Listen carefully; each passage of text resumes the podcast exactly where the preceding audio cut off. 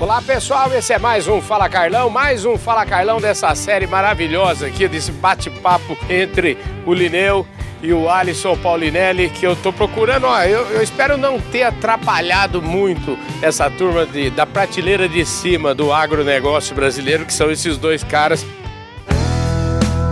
Podcast Fala Carlão eu acho que tá gostoso essa prosa, né? Tá, gostoso, tá boa demais, viu, Carlão? Nossa senhora, é um prazer estar aqui, estar com você, estar comigo. Você é um comunicador nato, né? Traz a comunicação, decodificar essa informação para a sociedade, trazer informação, diferenciar o fato do mito, isso é importante. Aqui com o nosso ministro é sempre um, uma honra, né? Ô ministro, deixa eu te perguntar, já, já eu falei que nós vamos a Charme ao Sheik, participar da COP27, tema de sustentabilidade. Não existe nada mais sustentável do que uma agricultura eficiente, né? Ah, não tenho dúvida. Você recompõe a natureza. Foi o que o agricultor brasileiro conseguiu fazer. Ele, no primeiro ano, ele já reconstituiu fisicamente a, área do, terra, do cerrado. Como? Uma aração profunda, uma subsolagem, equipamentos para romper camadas impermeáveis, para que a água e o ar circula, circulem no solo com mais eficiência. Esse era um dos defeitos da, vamos chamar, do estrago da terra do Cerrado em 150 milhões de anos. O outro ponto que você é, tem que observar é que o produtor foi capaz de corrigir quimicamente o solo do Cerrado. O governo bancou, deu um recurso viável, juros baixos, em condição de pagamento, e ele fez a correção num ano só. Botava os quatro, os três elementos principais, nitrogênio, fósforo, potássio, e botava calcário, magnésio, silício, fósforo, etc. E mais 143 é, microelementos que a gente já trabalhava na época. Ele teve recurso e botou isso no chão. Acreditou na ciência e na mudança. Em seguida, isso para mim foi, olha, eu, eu que sou agrônomo, vivo disso, descrever para você a alegria que nós tivemos quando nós verificamos que o produtor, a partir do terceiro ano, segundo, terceiro ano, ele começou a ver que ele precisava correr e reabilitar biologicamente o solo dele. Aí a coisa mudou.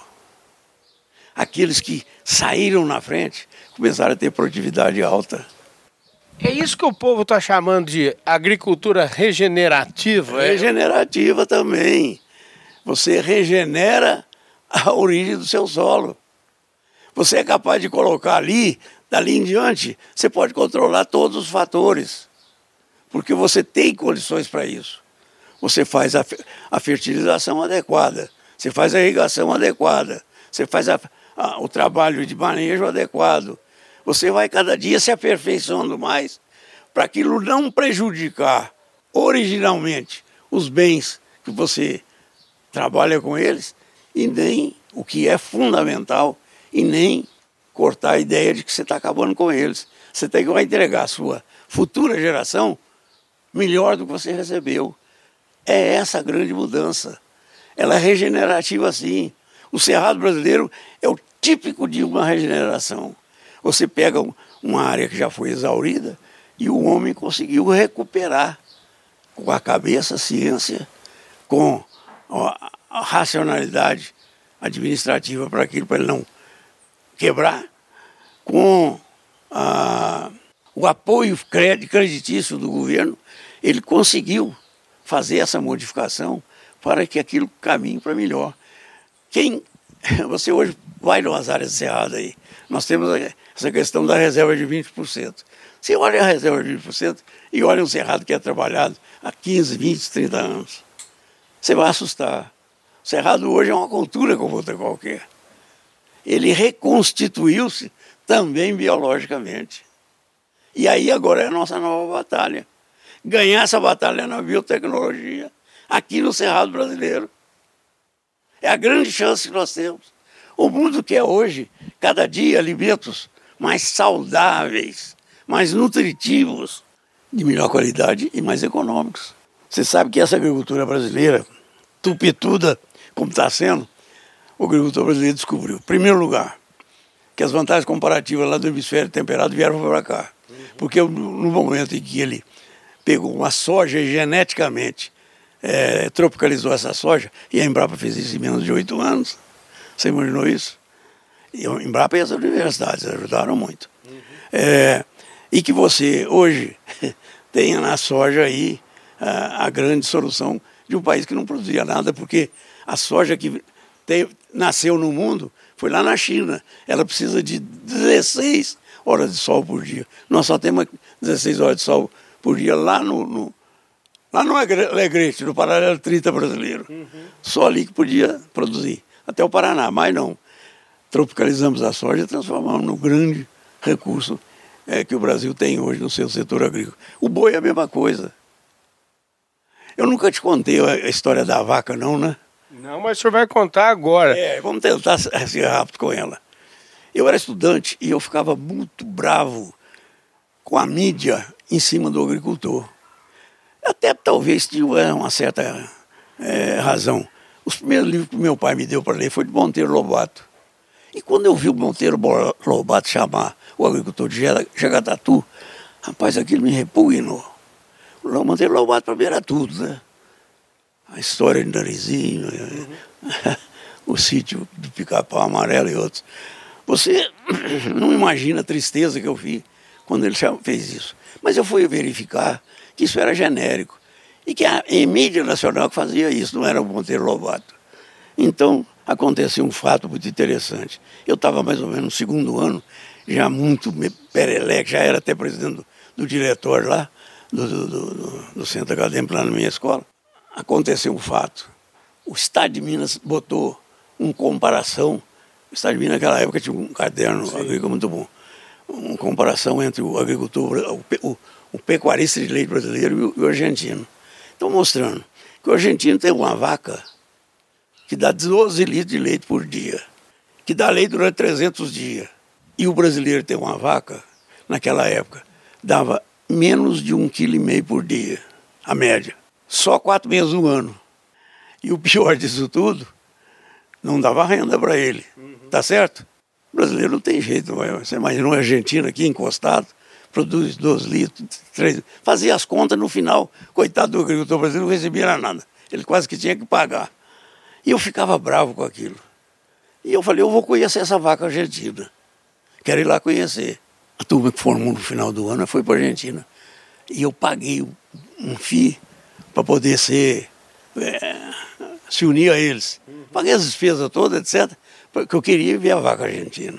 Rapaz, deve ter sido um chato, porque daqui lá eu fui falando nessa vaca. Quero conhecer, etc, etc.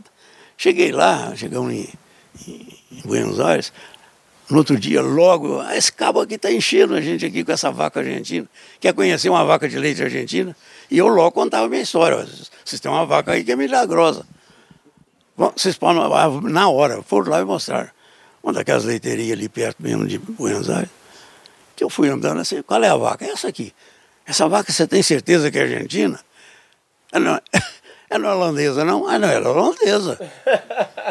Ela é holandesa, nós somos lá. Mas ela agora é argentina. Falei, ah, bom. O que, que ela está comendo ali? Eu estou vendo lá um, um capim já quase que azulado e um, umas florzinhas amarela e branca. Que, é não, aquilo ali é o regress, que é a gramínea mais eficiente em transformação que tem no mundo. E esse aqui é o, é o, é o, é o a leguminosa, que é a, o trevo. Sim. Trevo. Falei, escuta uma coisa. Isso aqui é argentino também? Não. Você serve lá, você junto com a vaca. Rapaz, eu saí daí dando um tiro. Já fiz festa, de lá já ia voltar mais cedo, já procurei voltar mais cedo. A alegria minha era muito grande, porque aí eu fui ver que na realidade a vaca não era argentina, era holandesa, o capim era, era da Grã-Bretanha, o trevo era da Alemanha, etc, etc. No final da história, o que eu fiquei feliz é que a vaquinha brasileira realmente era o que eles falavam.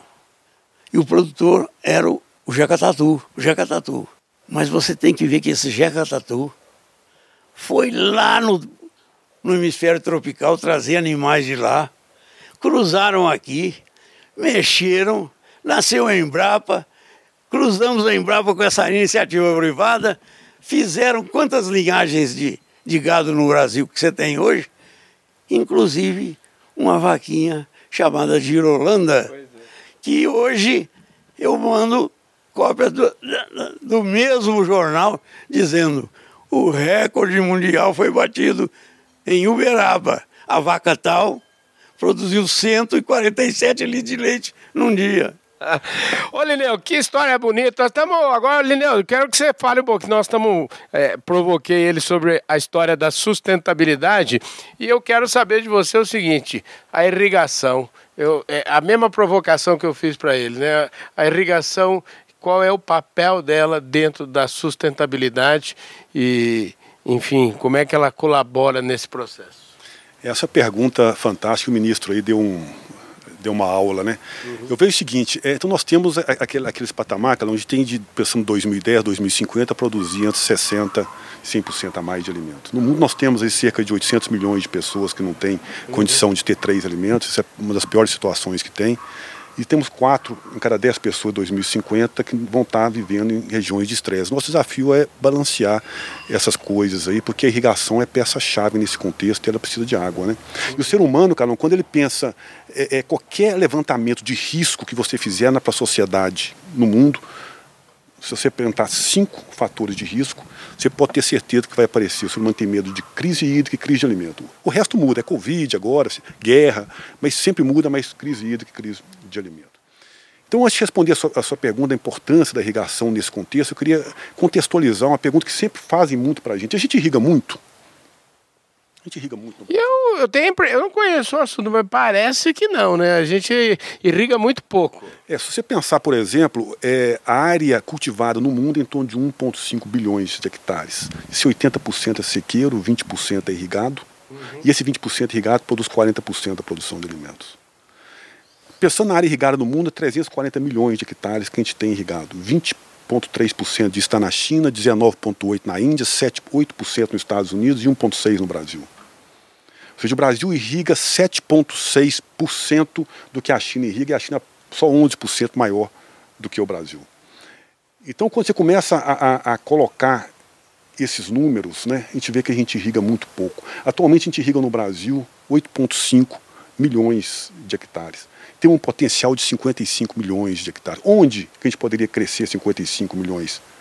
É bom falar que esse 55 é maior que todo o continente africano, que é em torno de 45 milhões de hectares. Uhum. Onde que a gente pode crescer? Eu diria 50% na área de sequeira, 50% em pastagem degradada, um pouquinho mais de pastagem degradada, outro em sequeira. E tem um relatório fantástico produzido pela Exalc, onde o ministro teve na cátedra até recentemente, que mostra, que mostra esses números. Então a gente tem muito o, o que desenvolver. O que nós temos que fazer é tirar esses entraves legais que muitas vezes atrapalham. Não tem nada a ver você tirar entraves legais que você contra o meio ambiente. Uma coisa não tem nada a ver com a outra. Uhum. Quando você fala da, da, da, da, agricultura e meio ambiente, elas são, são imãs, andam juntas, mas tem muita coisa que é duplicada, que é muito antiga, que a gente tem que rever para dar chance do mercado dizer quanto mais a gente tem que crescer. Nós vamos ter mais um programa especial. Quero agradecer mais uma vez o pessoal da Netafim. E eu falei que esse era o último, então, gente, nós vamos ter mais um programa então que você vai acompanhar com exclusividade só se assistir o seu Fala Carlão de amanhã. Valeu, gente!